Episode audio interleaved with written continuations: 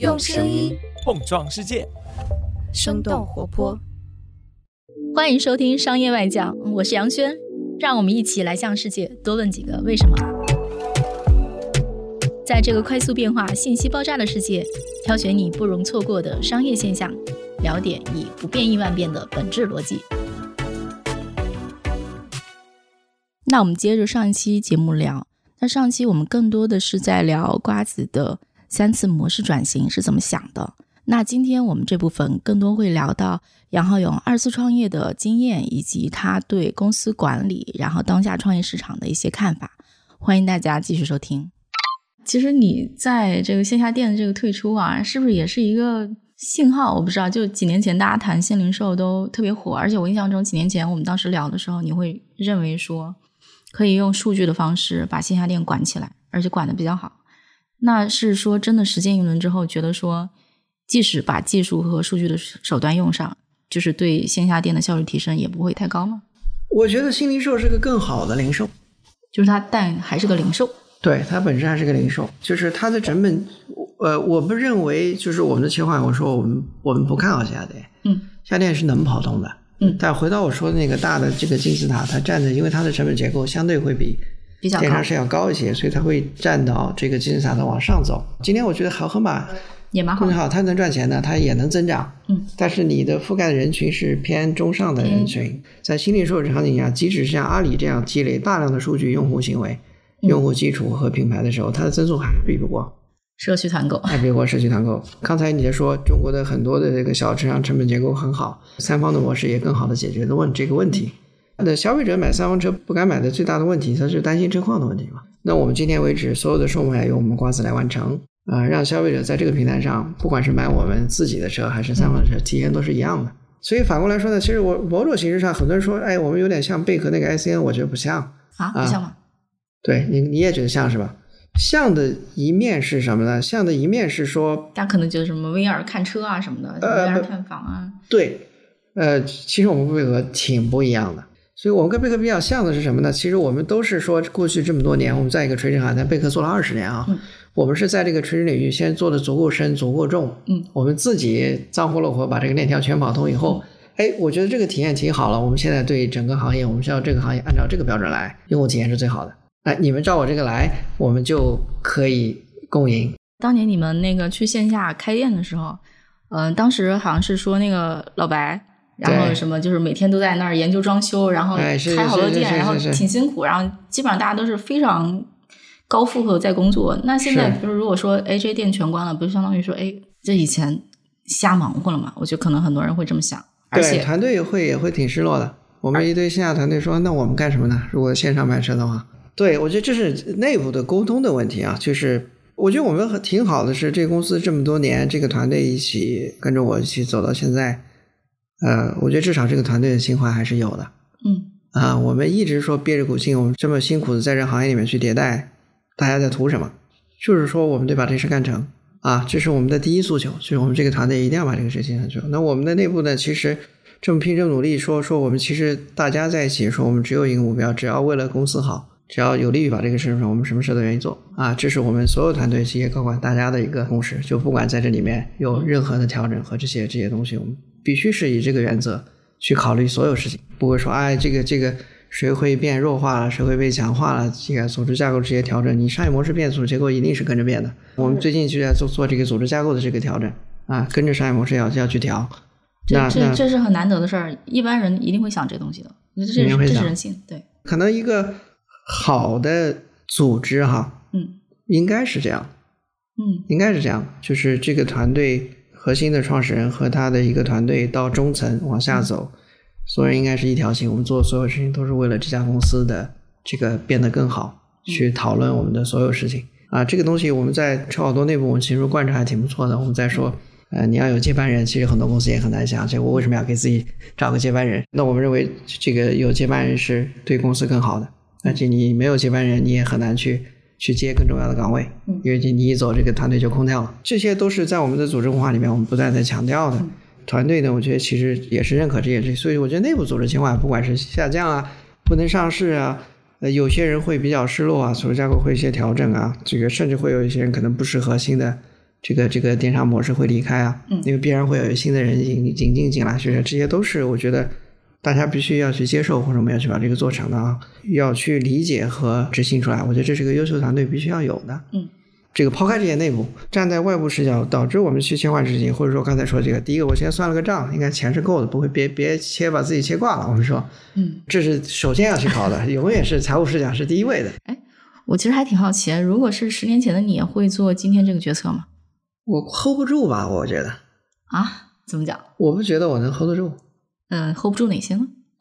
你要说十年前啊，我觉得那时候还在学习状态吧。就是我们当时，我们是一二年打的那个感情广告，那是我自己作为一个产品经理第一次接触怎么去做市场营销。哦，我想起来了，我当年是零九年第一次采访你，当时你还特别的像个产品经理。啊，是是是，整天你要投资人一聊，我就跟他说产品体验啊、用户体 验这样一个东西。后来因为做营销嘛，逼着自己去做销售管理啊，嗯，做这种线下大团队，包括去做营销。我一直到大概一一五年左右，一六年最近才看看慢史，在对组织可能有更更深刻的理解，对品牌营销可能也也相比其他的创业者，可能也有也有更深刻的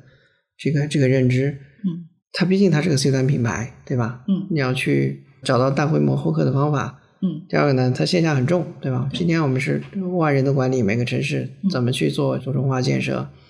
让这些团队执行力很好。我我我一直在说，我在在很多场合我都说，到今天我对我这个瓜子这个团队，我还是非常自豪的。嗯对我们就所谓的线下铁军，我觉得这个团队可能不比市场上的这些其他铁军美哎，对，美团啊，包括什么滴滴啊这些这些团队弱啊，他们嗯是打过仗的。然后这个团队呢，有梦想，有使命感，这是我特别自豪的。那这些东西，可能另外还有一点就是说，可能如果我没有机会融到这么多钱，可能我们跟其他公司一样，在不断探索中，可能没准也挂了啊，这个是很吃资金的。嗯，做线下零售是很吃资金的。对我们有这样的这么多的资金让我在里面去而且你看做转、延去伸迭模式代，对对，去迭代。其实没有这个资金，我不会碰原神的。嗯，啊，也是看到有这样的一个募资的机会。不过反过来也是啊，你看这些二次创业，我也不是第一个啊，其其实有好几个。对，首先呢，大家都是做信息的，开始都开始做产业互联网啊。我认为电动车也是产业互联网，嗯，都经历了很多次迭代，你很难说你的认知在第一时间你就看得更远，但其实往往一个企业最后发展成什么样，其实它是一个不断迭代的过程，而且你的认知天花板直接决定你在那个时候做的一个一个动作。最近在做切换的时候，可能其实也有些同学问我说：“哎，你们为什么没有早点想到这个事儿？”那你怎么回答这个问题呢？我说，我觉得我比较坦诚啊，两个原因。我说，嗯第一是认知原因，我们在当时那个时间点，从 C to C 看到 C to C 的问题，所以说要把它去解决掉，必须要做这种自己来定价去解决这个问题。首先想到肯定是自己采、自己卖、自己去做零售。其实说实话，我们叫天时地利人和啊。从这个角度来说，其实我们是赶上了好时候。即使是我说两年前我有这个认知要做这个，呃，市场是不存在的。那国家这两年颁布了很多新政，对吧？最近一直在说商务部啊，工作报告两次在提说推动二手车流通，就是外部环境发生一些变化，这个异地限迁是最近两年才开始推动的。如果二手车都不能异地限迁，做什么全国购？那做什么全国购呢？卖到谁了？不可能的。我觉得从这一点来，我说其实跟国家的政策推动有关系。呃，这点我们其实是非常感谢的。今年还有一个特别大的利好，九月份正在逐步的落地，应该十月份全部落完啊。二十的过户，我给你描述一个场景：你是个北京人，买一个上海的车，我要拿你的身份证，嗯把你身份证寄到上海去，它叫两地过户，嗯因为那辆车从上海的车管所要登记，要出来说这辆车要卖到北京去了。嗯在北京要再做一次过户，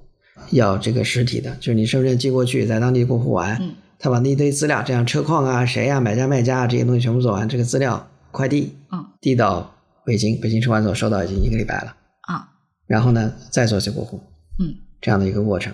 你身份证基本上消失十五天到二十天，然后呢，整个流程是非常复杂的。呃，今年的新政四月份开始第一波，今年九月份全国两百个城市都推广的叫电子化的异地过户，你只要去北京去一次就行了，或者上海那边去一次也行，就两地这个它两边数据已经打通了，而且是电子化的。这就有点像以前办身份证得回原籍，现在在北京也直接能哎，办。对对对，现在这个体验就变成说，你下了单，我们把车翻过来，就是你开七天，好，我们就去北京过一下户就完事儿了，也可以代办啊。很多城市现在已经支持说你不用出面，呃，远程视频也可以，哇，这还是一个巨大的进步，巨啊，大的这体是个验巨感受。大进步。从这一点，说实话，的确是呃，政府对这个事儿的推动也很好。说推动消费的这个增长，提了四点。第一点是新车啊，第二点是二手车，嗯，二手车在社会零售里面，嗯，车占到二十五，二手车占到十六，呃而且还在高增长。我觉得这个政府这一切动作的确是给我们做电商有个很大的一个推动。我是不是听说了有这么一个数据，说一个家庭买车之后，他整个家庭的开支会提升，因为他可能会开车出去吃饭，开车出去旅游，是更拉动一点经济的。看起来是买了个车，但其实是促进了消费支出是，。基本上的统计数据是说，当你买辆车以后，你在这辆车的这个生命周期里面，你花的钱跟这辆车的车价是一样啊，的。啊，大概是这样的一个比例，修啊、保养啊、油啊啊这些，所以它肯定是拉动消费的。第二个呢，其实中国正在像发达国家一样进入一个置换时代，北京大概已经到六十了，上海已经到七十了，就是你开始买你的第二辆车了。但是第一辆车出不去，我也不会买第二辆。对，叫旧的不去，新的不来。嗯就是包括电动车的这个销量的增长，中国已经差不多有三亿人手上有车了，那三亿个家庭啊，已经是对吧？基本上已经全覆盖了。那在有些时候，他这辆车不卖的时候，他是不会去买那个电动车的。我既然能开，所以说如果他的车卖不了好的价格，不是很方便的能卖掉的话，他是不愿意卖这个车。所以发达国家基本上是七八十的这个新车的销量都是置换拉动的。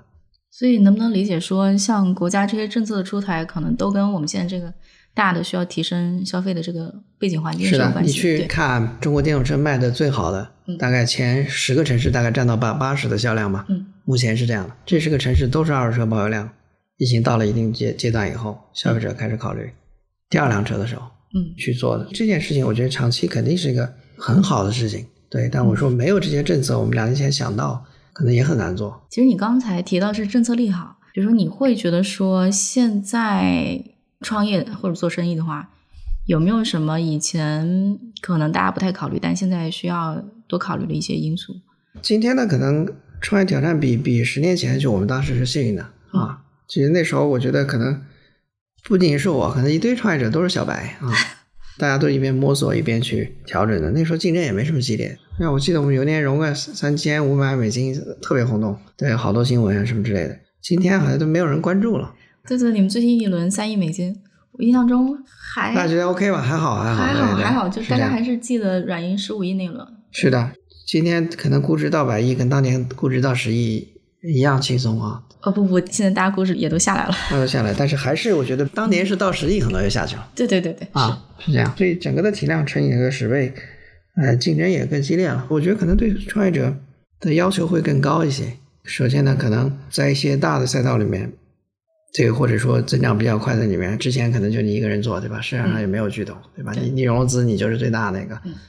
今天很多人会盯着你，这些行业的这些都进入一个存量市场，对嗯吧？整个互联网进入存量市场，大家都在看机会，所以你发现机会的时候，往往就会应运而上。所以我觉得对创业者的这个考验会更大一些，哎，又想到了社区团购，的确是啊没什么风口了。所以我觉得可能对你的执行力考验会更强一些，对吧？嗯资本的融资、团队的管理模式的判断，我觉得基本上不允许你犯什么太大的错误。比如说国家会说你不能低价倾销，是，然后你不能恶性竞争。会不会现在会有一些，就比如说，哎，以前的打法在新的时代可能不一定能应用。我觉得有点像是个叫什么呢？美国的是最早的二三十年代的那个竞争，对吧？嗯当年也是铁路啊、石油啊、嗯电力啊，其实都是非常惨烈的竞争。资本早期这个这叫无序竞争的一个状态。今天呢，可能在这个市场、呃、存量市场巨头比较多，整个非常透明的时候，其实说实话，可能更加强调一个公平和社会责任感。对嗯啊，可能这两个事情。对吧？公平的意思是说，你不能用你头部的这个优势去做二选一的选择，嗯，对吧？第二个是说，你不能用你的资本的优势去跟传统企业做不公平的竞争，尤其啊当你这家公司体量小，还在是说是哎大点儿，就可能得考虑这些问啊，题。是的，是的，是的，你们新的这一轮儿就是改模式，嗯，有没有什么你自己心里还稍微比较没有底的事情，或者说你觉得也许会有风险的事情？我觉得可能对我们来说，这个模式我们还在迭代，呃，我们有很多的细节再去看。我们做这个电商跟其他电商还不太一样，不太一样。所有的电商它其实所谓的产品运营啊，包括这些东西，它都是围绕复购在展开的。那我们的复购基本上三五年之后了。对，跟房子很像，哎，大是宗交易嘛。是，那在这样一个场景，怎么能在线上帮助消费者做决策？用什么样的产品和内容，什么样一个体验，让用户能够去在下决心，对吧？你的沟通就是通过产品给他跟他沟通，嗯，对吧？然后回答他的一些问题，怎么帮助他去把这个效率不断提升？我们在摸索，用户三五年只购买一次的电商也没有人在做，所以我们在摸索。我们刚才说的组织架构调整，我们在在聊很多电商的人，嗯，我发现他们很多的这些打法都用不上，哎，哪些打法用不上？补贴，对，然买一后次也没有下回。呃复复购会员，啊啊，这些做法好像都不行。怎么让用户在线上能够去做决策，把这个东西这一套我们还在打磨对。我们很多的用户在线上有个现象，他下了单以后，他到了晚上他又把它取消掉了。对这某种形式上它是一个好的体验，嗯就是我们叫秒退，就是你你一点我要退钱，立刻又回到你账上了嗯，这个体验。但是从这个点体现在，其实消费者在一个大众商品上他是纠结的。你会觉得说前两个模式有什么一定解决不了的问题吗？就从最开始做 C to C 到后来做线下店，然后严选自采车。你每做一个模式的时候，最开始肯定都是觉得说这模式很好，但趟过一遍之后，会不会有些东西跟你想的不太一样？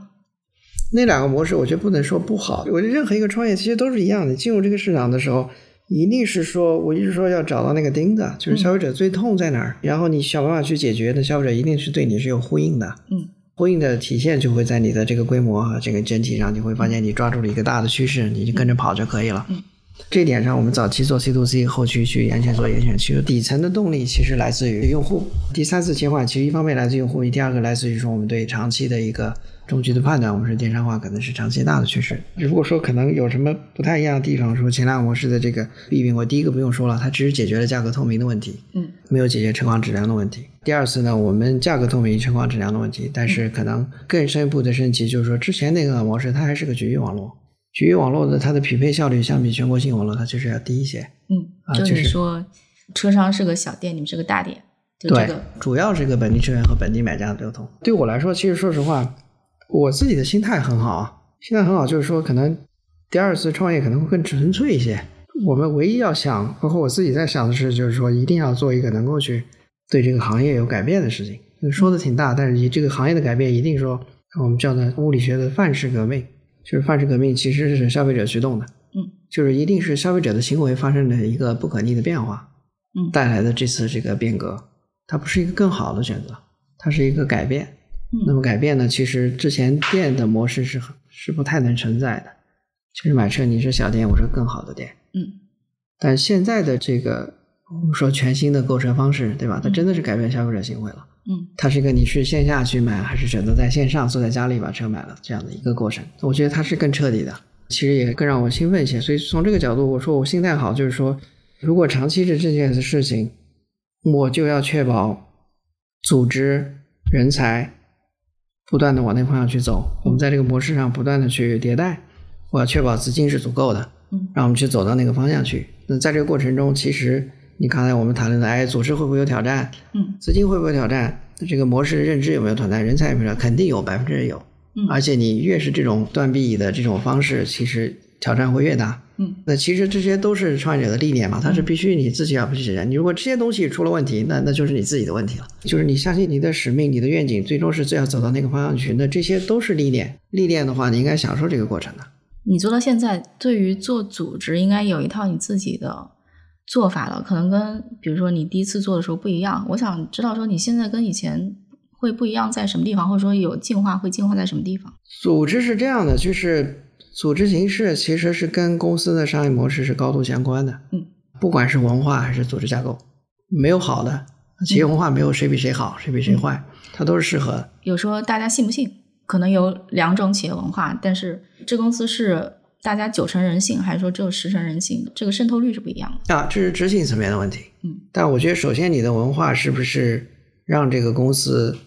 按照你想要的那个长期的使命或者你达到的目标，是让它更有机会走到那儿去的，让所有人是呃想的更好，这个组织效率应该是更高的。嗯啊，这个是组织架构和文化里面要去承载的事情。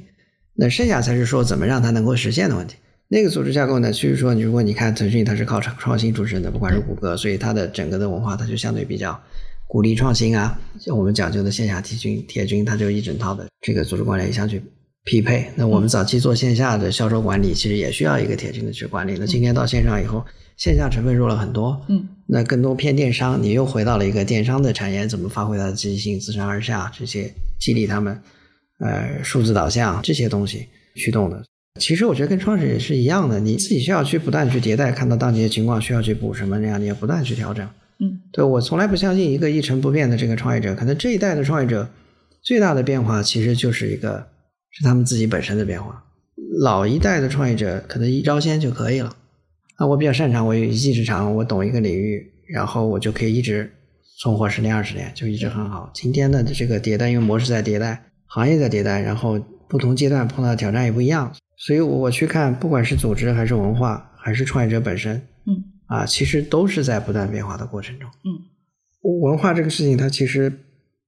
没有那么虚，它是一个，就是说你得有一个东西大家是相信的。啊、相信的这个层面，我觉得是相对比较容易能做到。就你说的这个东西，大家认不认为，抛开自己个人利益是对公司是更好的啊、在这一点一定是要充分形成共识的。我们内部在说的，我们推动的所谓叫接班人计划、嗯规划，我们说一切站在公司角度去讨论所有的事情，对吧？嗯啊、说关注长期，关注个人成长，嗯啊，包括这个做管理的能力体现在你的团队的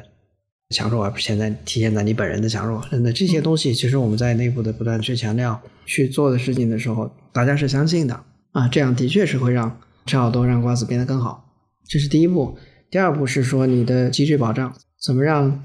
愿意做这些人事情能够在公司有长期有更好的发展啊、精神上、物质上，嗯对，让不认可这些事情在公司呢相对会发展会弱一些。一整套的体制，不管是评估啊，还是短期的、长期的薪酬上的、期权上的、精神上的，嗯，对吧？晋升的上的，嗯，这些机制能够去去保障这件事情会发生。嗯，那第三件事情呢，其实是也也是最重要的事情。我觉得文化是自上而下的，你创始人是不是信这个事儿？嗯，啊，你上层是不是身体力行的？嗯，对我也能做到。嗯，对，然后你的高管是也相信，对吧？那么他们去往下传导，他们的 N 减一也是跟他们大概率是一样的，渗透下去，不断的去打磨，最后你会发现，就是说一个公司留下的人，他的气场是很像的。你比方说我自己的性格，我就不太能接受你不是百分之一一百二的投入。其实包括我们我们改界出来一些创业者，其实大家说哎好像都有这个特性，都很平，然后你发现都挺省钱的，什么叫都很平？就是都很努力，你不用担心他的状态的、嗯啊，战斗力都非常强。对，而且可能线上线下都都会懂，都很节约，都很省钱，就是一个团队的气质。嗯啊，这个气质其实就是在不断讨论什么对公司是更好的，嗯然后大家都愿意那么去做，然后不断去打磨打磨，然后有的人不适应他就离开了。拥抱这个人，他即使能力弱一些，他有有相比同类型人有更好的这个晋升机会，这个团队就越来越像，越来越像，这个企业的基因文化就出来了。这个这个东西呢，它是其实随着你的商业模式迭代，它其实也要不断去更新，要去迭代，包括组织架构。商业模式动，组织架构一定要动。一个组织架构是能够适应所有商业模式的，不可能的。你们有有没有什么就是与众不同的地方？我举个例子啊，比如说自跳非常相信说，我用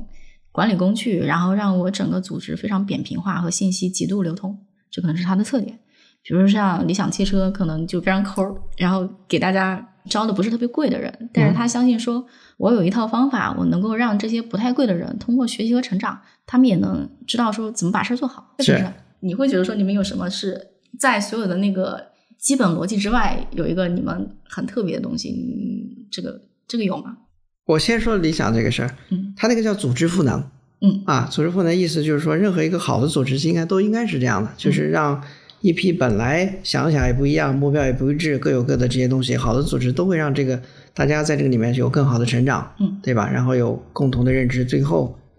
他们变好了，组织也更好了。所以我们内部一直说，团队和个人是相互成就的。对，好团队一定会帮到你，对吧？嗯你的好一定会对这个团队有帮助，或者公司跟个人是相互成就的。好的组织一定是这样的一个特性，不管你是扁不扁平不重要啊，铁军也不重要。就你在一个铁军里面，一定你更好，有机会成长一个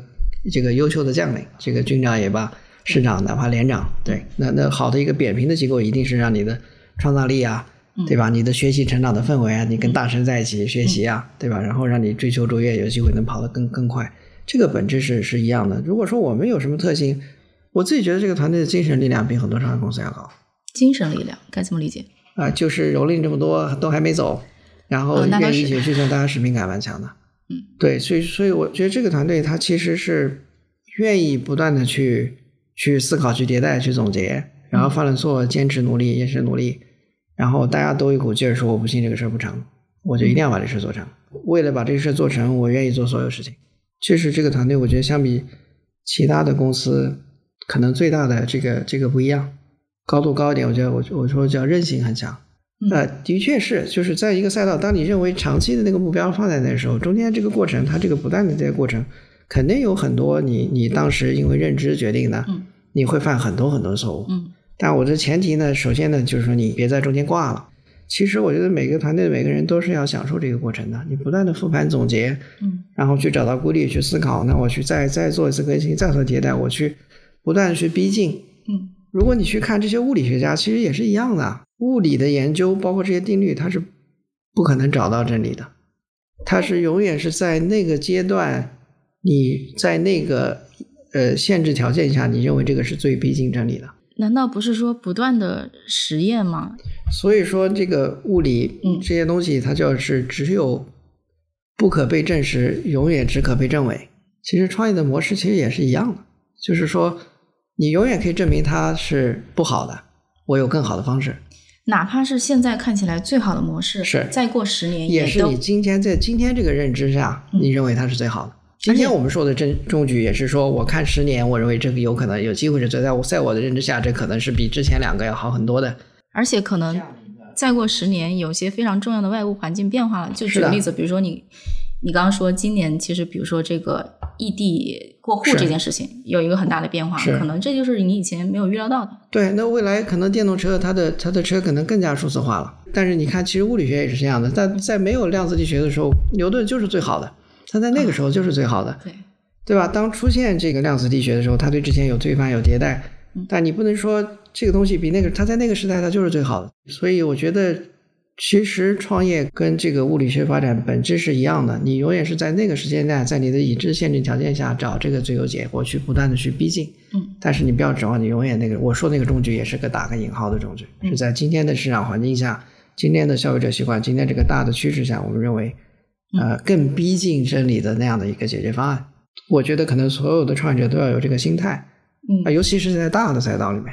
嗯因为它的足够复杂。我们说的这个大的赛道，它可能它是它不是一个赛道，它可能是个赛场。嗯赛场意思就是说你在做的时候，你就不知道你的对手可能从从哪个行业突然就杀进来了。对，是不是？你看，我是卖药的，我是卖菜的，对吧？可能最后你就就就对对手不是你今天跟你对在这里跟人去打的，可能往往从别的他就过来了。你会觉得说你们这个领域会从别的地方过来一个什么？肯定会啊！你见过哪个外赛道没有别的赛道人过来的吗？比如说基我本没现有在就能想到，说我最后不是大家都搞成自动驾驶了，然后没有人买车，大家不拥有车了，会这样吗？当然，现在可 那能自都不动驾驶用还车了，远那所有电动车厂商也是个汽车运营公司，那跟滴滴本质是一样的，那就是个赛场嘛。那在那个赛场下，各自有各自的优势了。赛场的好处就是少在就是它的赛道足够大的时候，每个人找到自己的定位，对吧？你看今天我们说电商它也分层了，对吧？京东是占了好，淘宝是万五百，拼多多说哎我便宜，对吧？其实它也是在分层，这所以我就不用担心，你你有自己的优势，你有自己的定位，你有自己的核心竞争力，最后你都在这个大算里面，你你能找到自己的机会的。我倒不担心这个，我说的是说市场的竞争它永远存在，你只能说在这个阶段，我认为最好的那我就去做，没有中局，商业模式没有中局，你做到足够垄断了，你像腾讯，你像阿里。其实今天都面临了很大的挑战，对吧？大家都觉得，哎呀，电商好像到头了，社交好像到头了，这是有意思的地方。但反过来说，你享受这个过程啊，你就是在一个你热爱的一个赛道，你很喜欢赛道里面，你就是不断迭代，不断去思考。这个过程本身是个，我觉得你作为一个创业者，你就要认为这就是一个你你去享受的一个过程，你的心态就会好很心态非常重多。我就慢慢做呗。到今天为止，我说我认我从来没有期望说这个差不多是个百年企业，我都不敢想，我都不敢奢求。我甚至都不敢想，我说我的下一个继任有机会把这个东西能做得更好。百年企业本身就是一个反概率事件，所有的这个超过五十年以上的企业做过起承迭代，它的生存概率比市场大盘是要低的。你刚讲到的说你们团队有一个抗蹂躏的能力，这个抗蹂躏能力是是来自什么？来自于说大家相信你吗？还是说来自什么东西？我就相信这个事儿吧。哎，我觉得大家可能有有一个底层情绪，说我们这帮人如果干不出来，也也没人干干得出也来完。全干得出来了。这个团队应该，我觉得在二手车领域，在这个赛道里面，应该算是不错的一个团队了吧。如果有机会能做成，那对这个行业的整个的推动应该是